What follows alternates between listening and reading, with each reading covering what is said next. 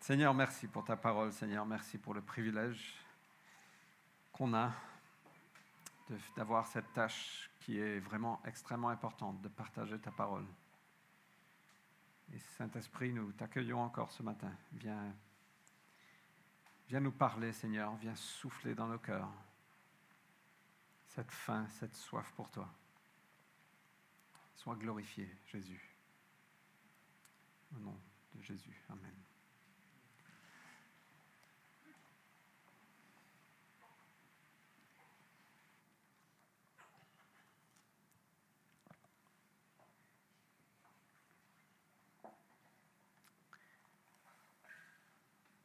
C'est la quatrième partie de la série qu'on appelle Le chemin du bonheur.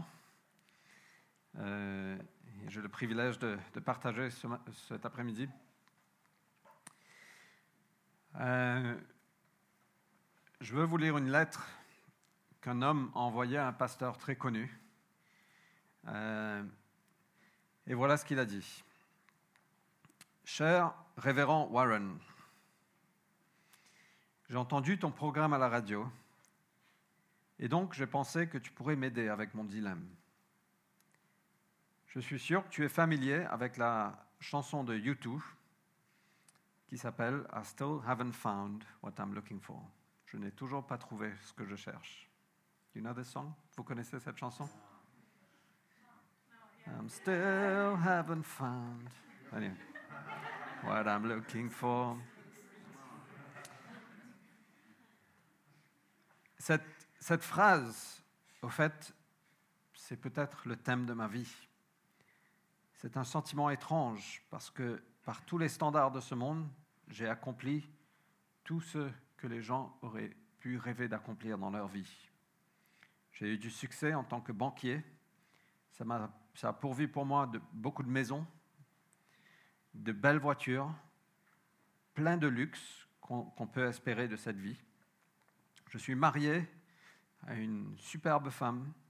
J'ai deux enfants que j'adore et j'ai de la bonne santé. Et tout ça est venu à un jeune âge. Et pourtant, je ne suis pas aussi heureux que je pensais l'être. Pour être honnête, je suis très souvent ennuyeux, en- ennu- euh, oui, en- ennuyé, peut-être aussi ennuyeux. je suis souvent sans repos, je ne suis pas satisfait de ma vie. Parfois, je ressens un vide en moi et je pense, il doit avoir plus de la vie que ça. Qu'est-ce que tu penses que je dois faire? Donc ça, c'est une lettre qui a été, reçue par euh, un pasteur en Amérique. Euh, et ça décrit au fait ce qu'on peut appeler un trou dans nos cœurs que uniquement Dieu peut remplir. Et il y a une citation qui est souvent, euh, qui, est très connue de, Blaise Pascal. Blaise Pascal, un philosophe, un mathématicien du, XVIIe siècle, français. Et, et voilà ce qu'il dit. On va, ce sera affiché très bientôt. Là, en français. Euh, en français.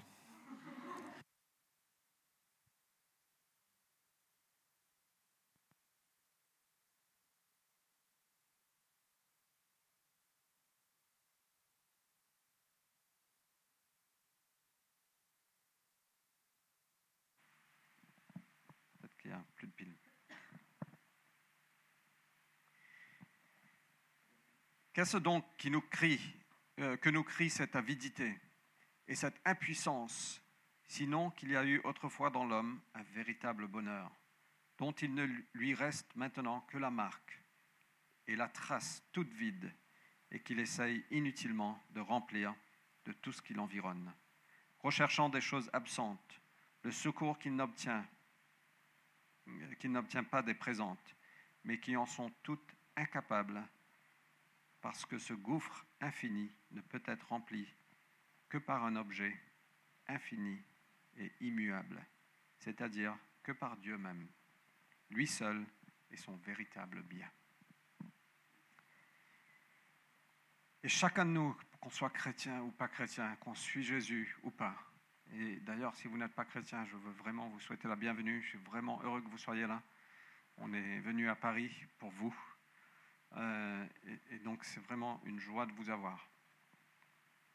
Mais qu'on soit chrétien ou pas, à un moment dans notre vie, on a tous ressenti ce vide.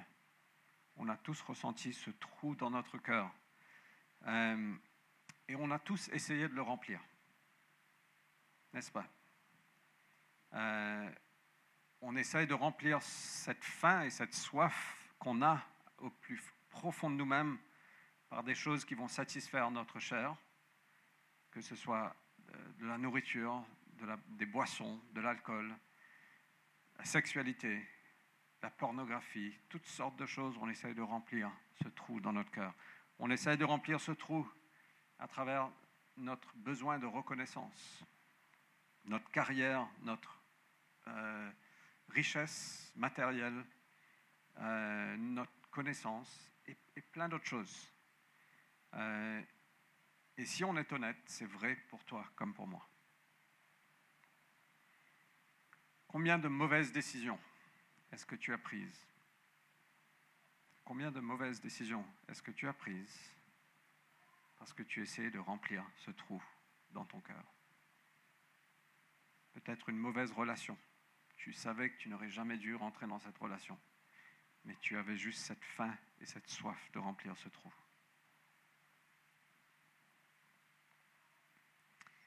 L'auteur Jim Carrey, vous connaissez Jim Carrey? Carré. Il n'est pas très carré. Lui, il avait, il avait goûté plein de ces, ces choses qu'on utilise pour remplir ce trou.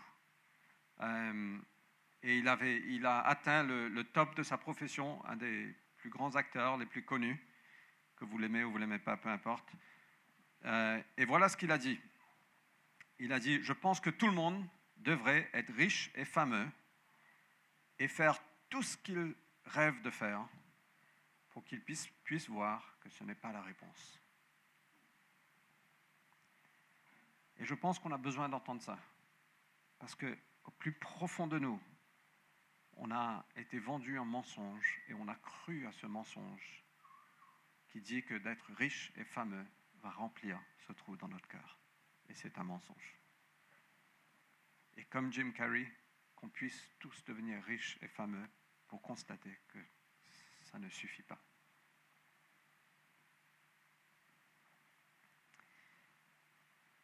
Dieu a, a parlé à travers un de ses prophètes, Jérémie, dans l'Ancien Testament.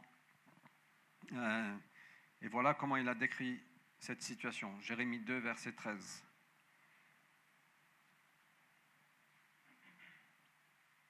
Il a dit, car mon peuple a commis un double mal.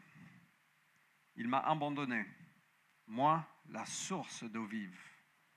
Et il s'est creusé des citernes, des citernes fendues et qui ne retiennent pas l'eau. Il m'a abandonné, il a abandonné la source de l'eau vive. Voilà ce qui peut nous remplir, nous satisfaire. On l'a abandonné. On, s'est créé des citernes qui ne peuvent retenir l'eau. C'est comme si vous avez très soif et quelqu'un vous donne un verre où il y a un trou en bas. Et vous versez l'eau dedans, mais tout l'eau disparaît. Et quand vous buvez, en fait, ça ne satisfait pas votre soif.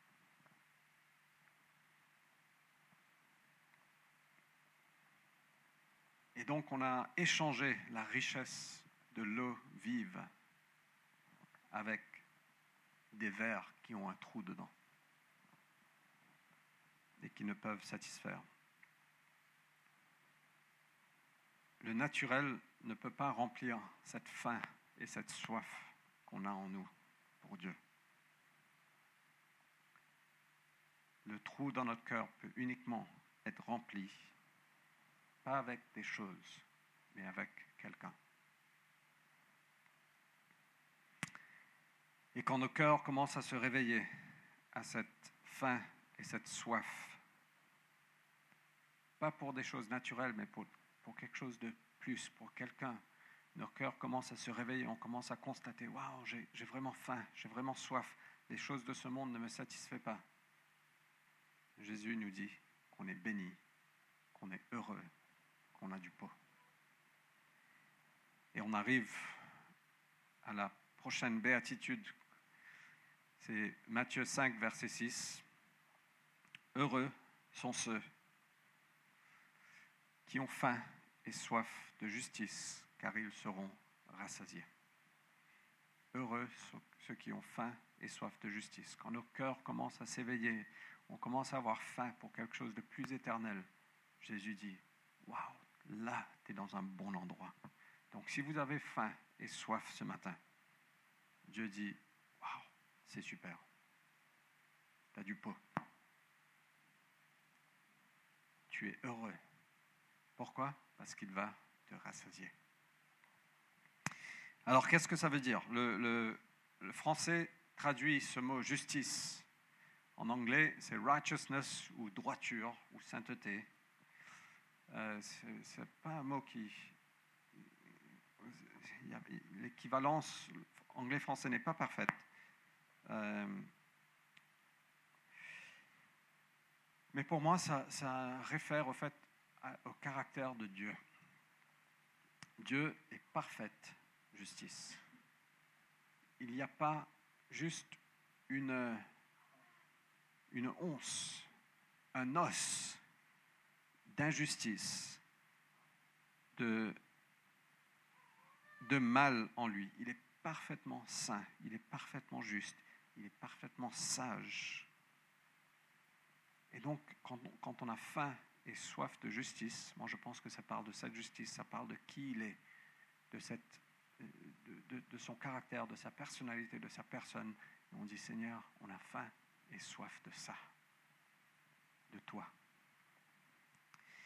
Et donc, d'avoir faim et soif de justice, c'est d'avoir ce désir dans nos cœurs, d'avoir la sainteté parfaite. Seigneur, on a soif pour quelque chose qui est vrai, qui est éternel.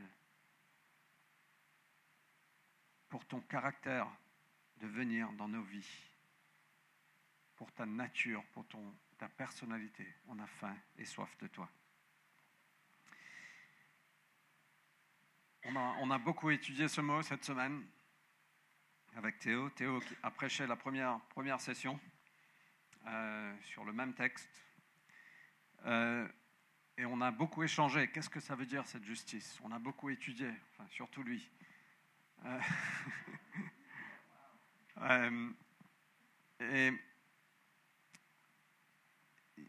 et on pourrait penser que cette justice parle de la justice imputée que Dieu nous donne mais ce n'est pas le cas. Et je vais vous expliquer ça un petit peu. Euh, au fait, il y a un terme théologique, biblique, qui parle de la, justice impartie ou la justice imputée. Qu'est-ce que ça veut dire? Et c'est un message central de l'Évangile, de la bonne nouvelle, euh, que chacun de nous, on ne peut pas atteindre Dieu. On ne peut pas, ce n'est pas selon les lois euh, chacun de nous, on n'a on, a, on pas respecté les lois. On n'a pas respecté la sainteté de Dieu. Chacun de nous, on ne peut pas. Et si on, si on enfreint, ça se dit, si on enfreint même une des lois et une fois, on est en, euh, on est en faute par rapport à toute la loi. Vous me suivez?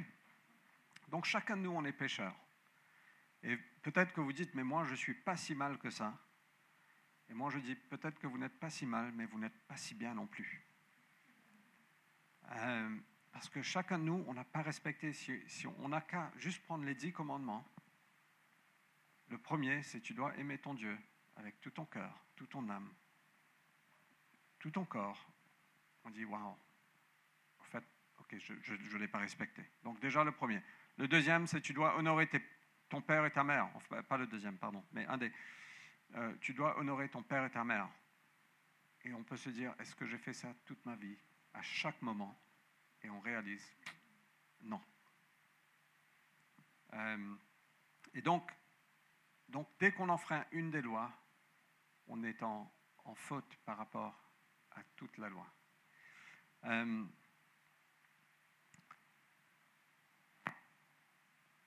Et donc cette justice impartie, ce qui s'est passé sur la croix, c'est quelque chose de formidable. Jésus est mort pour nos péchés. Et Dieu a pris les péchés de chacun, de toi et de moi, et il a placé sur Jésus. il y avait un échange divin qui s'est passé sur la croix. Il a pris la justice parfaite de Dieu. Jésus n'a jamais péché. Il a pris la justice parfaite de Dieu, cette droiture, cette sainteté, et il nous la donne. Et c'est ça la justice impartie ou la justice imputée. C'est que Jésus, il y a cet échange où Jésus prend sur lui nos péchés et il nous donne sa justice parfaite. C'est une vérité formidable qui nous transforme. 2 euh, Corinthiens 5, verset 21. Celui qui était innocent de tout péché, Dieu, essayez de vous focaliser sur moi et pas sur l'enfant qui ronfle. Celui qui était innocent de tout péché, Dieu l'a condamné comme un pécheur à notre place, pour que dans l'union avec le Christ, nous soyons justes aux yeux de Dieu. Donc Dieu a pris les péchés de grâce, de grace, et il l'a placé sur Jésus. Et Dieu a pris la sainteté de Jésus et il a couvert, il a couvert Grace de sainteté. Et maintenant, quand Dieu regarde Grace, qu'est-ce qu'il voit? Parfaite justice. Amazing Grace. Et on peut se dire, mais c'est scandaleux, on ne mérite pas ça. Et je suis d'accord, l'évangile est scandaleuse. C'est scandaleux. C'est vraiment. Euh, mais quand on met notre foi dans le Christ, il prend nos péchés, notre, honte, et il nous donne cette parfaite justice. On n'a pas besoin de, le travailler, on n'a pas besoin de le mériter. C'est par la grâce de Dieu. C'est un échange divin qui se passe avec Dieu. Et aujourd'hui, peut-être que vous venez d'une semaine où vous avez, tout s'est pas très bien passé comme vous le souhaitez. Et Dieu veut vous rappeler aujourd'hui que votre position dans le Christ n'est pas en tant que pécheur, mais quand vous mettez votre foi en lui, vous êtes parfaite justice. Nos vies sont cachées dans le Christ. Quand Dieu nous regarde, au fait, il ne nous voit pas, il voit nos vies cachées dans le Christ. Et Colossiens 3, verset 3 nous dit ça. It's not there, baby. I added it this morning.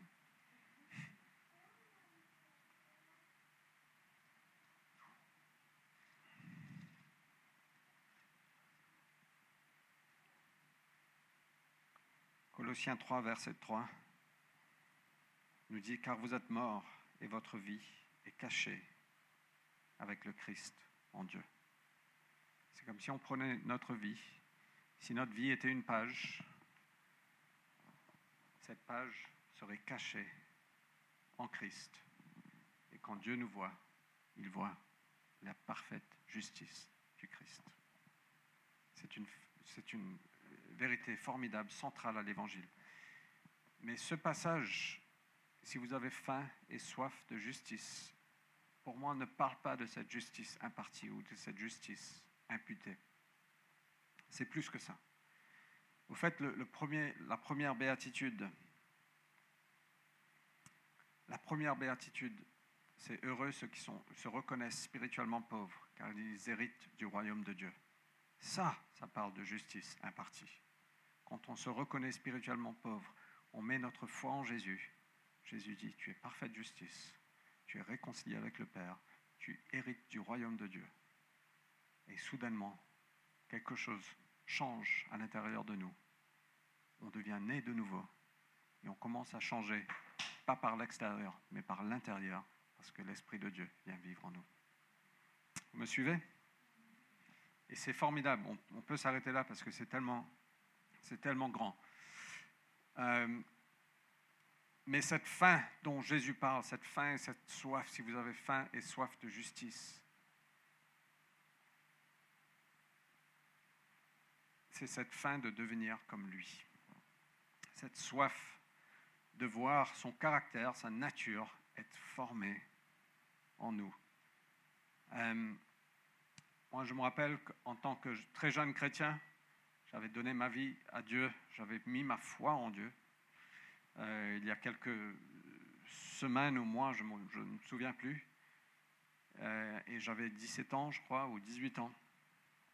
Euh, j'habitais dans un, dans un appartement avec deux autres amis. on était à l'université ensemble. Et donc je me rappelle de, cette faim et de cette soif que j'avais. Je me rappelle un soir, je suis parti marcher pour prier parce que avec mes colocataires, ils n'étaient pas chrétiens, ils ne comprenaient pas. Euh, je suis parti marcher, prier, je me suis assis sur un banc, je me suis mis à pleurer. J'ai dit, Jésus, j'ai envie de devenir comme toi. Et c'est pas qu'il a pris toutes les tentations de moi. J'étais toujours tenté, mais je ne voulais plus vivre comme ça. Je voulais vivre comme Jésus. Et c'est de cette faim et de cette soif que Dieu parle. Je me rappelle d'être dans des, dans des moments de louange et de dire Seigneur, j'ai envie de te suivre. Et je ressentais l'Esprit de Dieu dire Arrête de boire de l'alcool. Et je dis Oui, Seigneur, j'arrête. Je n'ai pas arrêté. Enfin, j'ai arrêté depuis, mais, euh, pas tout de suite. C'était un processus. Mais, mais je me rappelle ce désir Seigneur, je veux plus vivre pour ces choses. Je veux vivre pour toi. Et juste une petite parenthèse sur l'alcool, si je peux me permettre.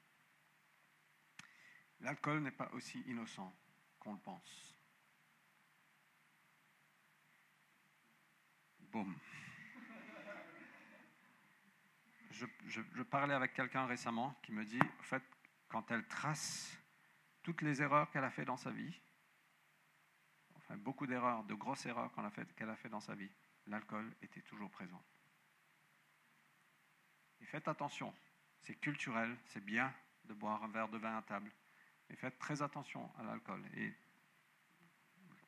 j'ai bu du vin hier soir. On est sorti dîner avec Vanessa. On a pris un verre de vin. Mais, mais juste attention à l'alcool. Ce n'est pas aussi innocent que vous pensez. Et l'alcool est à la source de beaucoup de problèmes dans cette vie.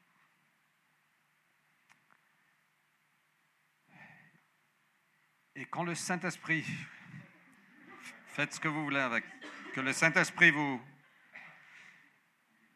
quand le Saint-Esprit vient en nous, quand on met notre foi en Dieu, le Saint-Esprit vient en nous.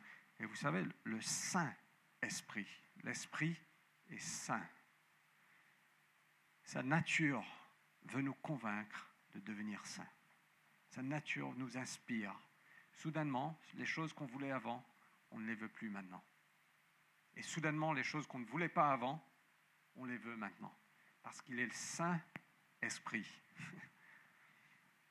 Et il veut, nous mener, et nous guider à devenir comme Jésus. Euh, et soudainement, on veut vivre des vies saintes. On commence à avoir cette faim et cette, foi, cette soif. Pourquoi? Pour la justice de Dieu, pour cette droiture, pour qui il est, pour son caractère. On veut dire, Seigneur, je veux devenir comme toi. Et on peut ignorer cette faim et cette soif. Ça s'est passé, à moi. Et, ça va sûrement se passer encore. Mais très souvent, on peut l'ignorer. On dit oui, oui, je ressens ça, mais je vais quand même vivre comme ça. Et qu'est-ce qui se passe petit à petit? Nos cœurs peuvent s'endurcir et on peut attrister le Saint-Esprit. Vous savez que le Saint-Esprit peut être attristé. Éphésiens 4, verset 30 ou 31, euh, verset 30, nous dit N'attristez pas le Saint-Esprit. Quand le Saint-Esprit nous mène et on dit non, en fait, je ne vais pas te suivre, je vais aller là plutôt, qu'est-ce qu'on fait? On attriste le Saint-Esprit. Et soudainement, on n'a plus cette intimité avec Dieu qu'on avait avant. Il ne nous quitte pas, il reste avec nous, il est là, mais on attriste le Saint-Esprit. Et ça demande de la repentance, de dire Seigneur, pardonne-moi. J'aurais dû te suivre hier. Je ne t'ai pas suivi. Et on peut ignorer cette faim et cette soif. Quand Jésus nous a appris à prier, qu'est-ce qu'il a dit? Euh, euh, On verra ça bientôt dans Matthieu 6. Seigneur, pardonne-nous nos offenses, comme nous pardonnons aussi ceux qui nous ont offensés. Mais Seigneur, pardonne-nous nos offenses. Pardonne-moi quand je ne t'ai pas suivi. Ces miséricordes se renouvellent tous les jours, peu importe ce qu'on fait. La miséricorde de Dieu se renouvelle. Mais cette faim et cette soif, dire Seigneur, je veux te suivre. Je veux voir ton caractère, ta nature être formée en moi.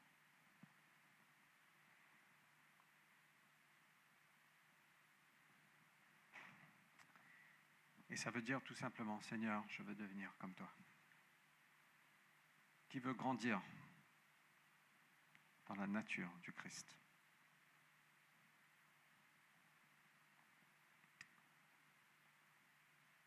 2 Corinthiens 3, 18 nous dit que on est transformé petit à petit à l'image du Christ, de gloire en gloire. C'est ce que Dieu veut faire en toi comme en moi. Et Jésus nous dit, tu es heureux sois-tu si tu as faim et soif de cette justice. Je ne sais pas pour vous, mais il y, a, un chant de, Matt Redman, qui est un, artiste chrétien, qui, qui dit il doit avoir plus que ça. There must be more than this. There must be more than this. Spirit of God, come breathe within. Esprit de Dieu, viens souffler en moi. Il doit avoir plus que ça. Parfois, on, peut regarder nos vies, on peut dire Waouh, Seigneur, je suis fatigué de, me battre avec cette même chose, cette même insécurité, cette même addiction. Seigneur, il doit avoir plus que ça. Esprit de Dieu, viens souffler en moi. Vous savez, cette prière reflète une faim et une soif pour lui. Et la promesse est, on sera rassasié. Jean a dit, il doit s'accroître et moi, je dois devenir plus petit. Tu es d'accord, Jean?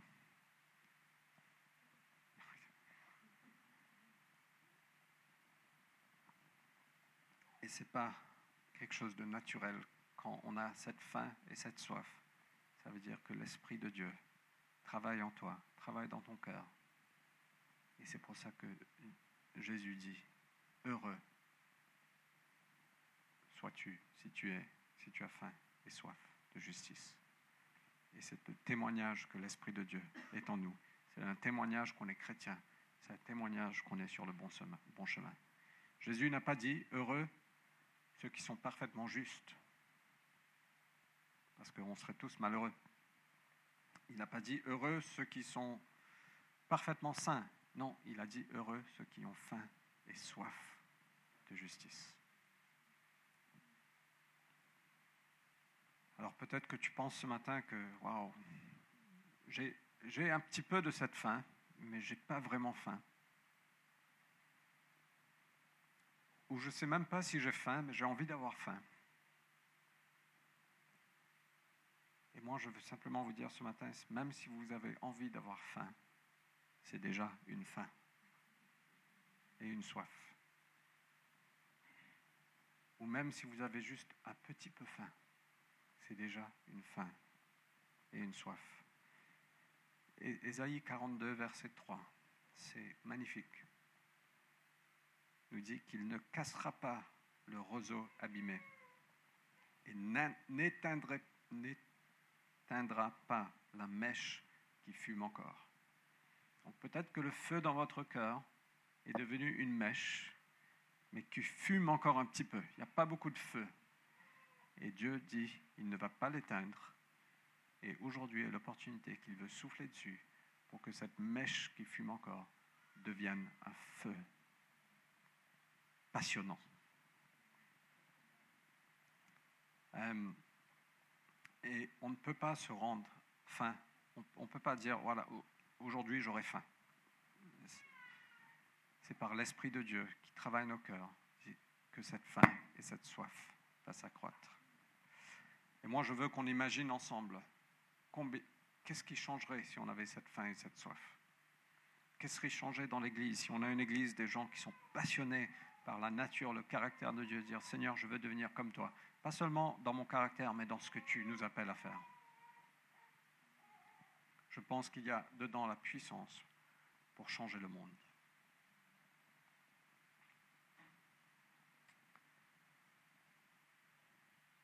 Béni sois-tu, ou heureux sois-tu si tu as faim et soif de justice, car tu seras rassasié.